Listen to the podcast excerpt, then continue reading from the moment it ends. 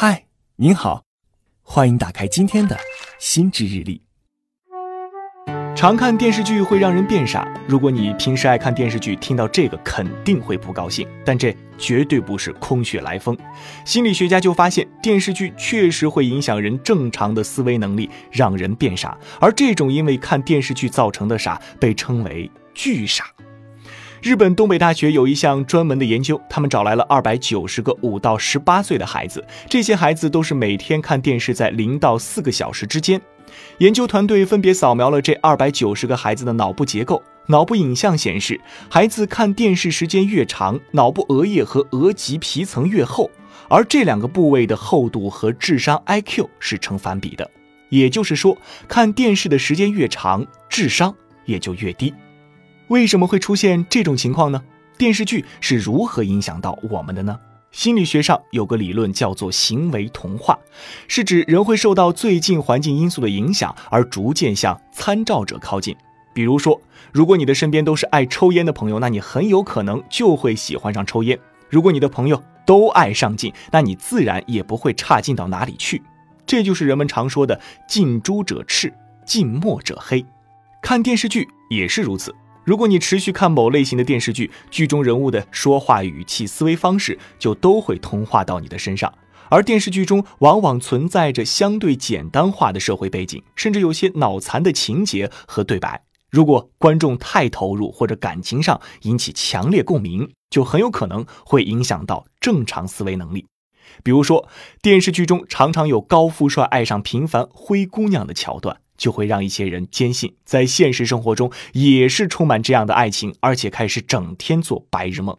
再比如说，有的女生就特别迷恋韩剧中的美好剧情，也开始装傻博同情，哭哭啼啼扮娇滴，并且要求自己的男朋友模仿男主人公的言行举止，做的不好还怀疑对方是不是不够爱她，让男朋友不堪其扰。但并不是说所有常看电视剧的人都会变成巨傻。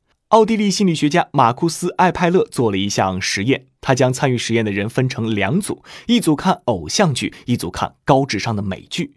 而在看电视剧的前后，都让参与者做智力题。结果发现，在看完电视剧之后，看偶像剧的一组答题速度是明显变慢，分数也有所下降；而看美剧的一组综合成绩保持不变。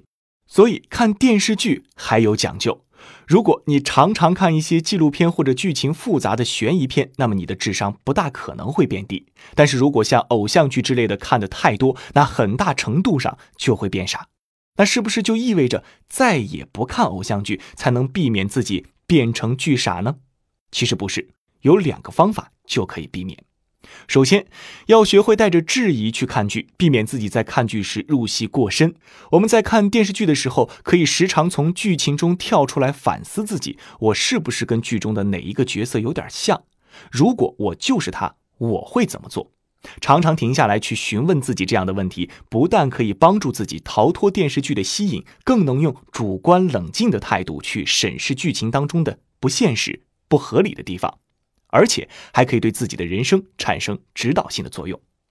其次，安徽医科大学副教授、浙江大学医学院精神科专家谭忠林认为，多数剧傻往往会随着观看停止、刺激被切断，而在一定时间内恢复正常。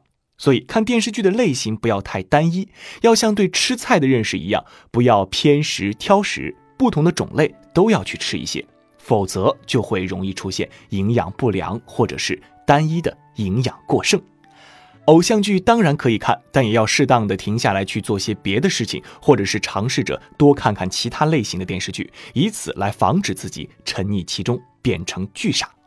好了，以上就是今天的心知日历，我是玉林，欢迎在评论区给我留言，下期再见。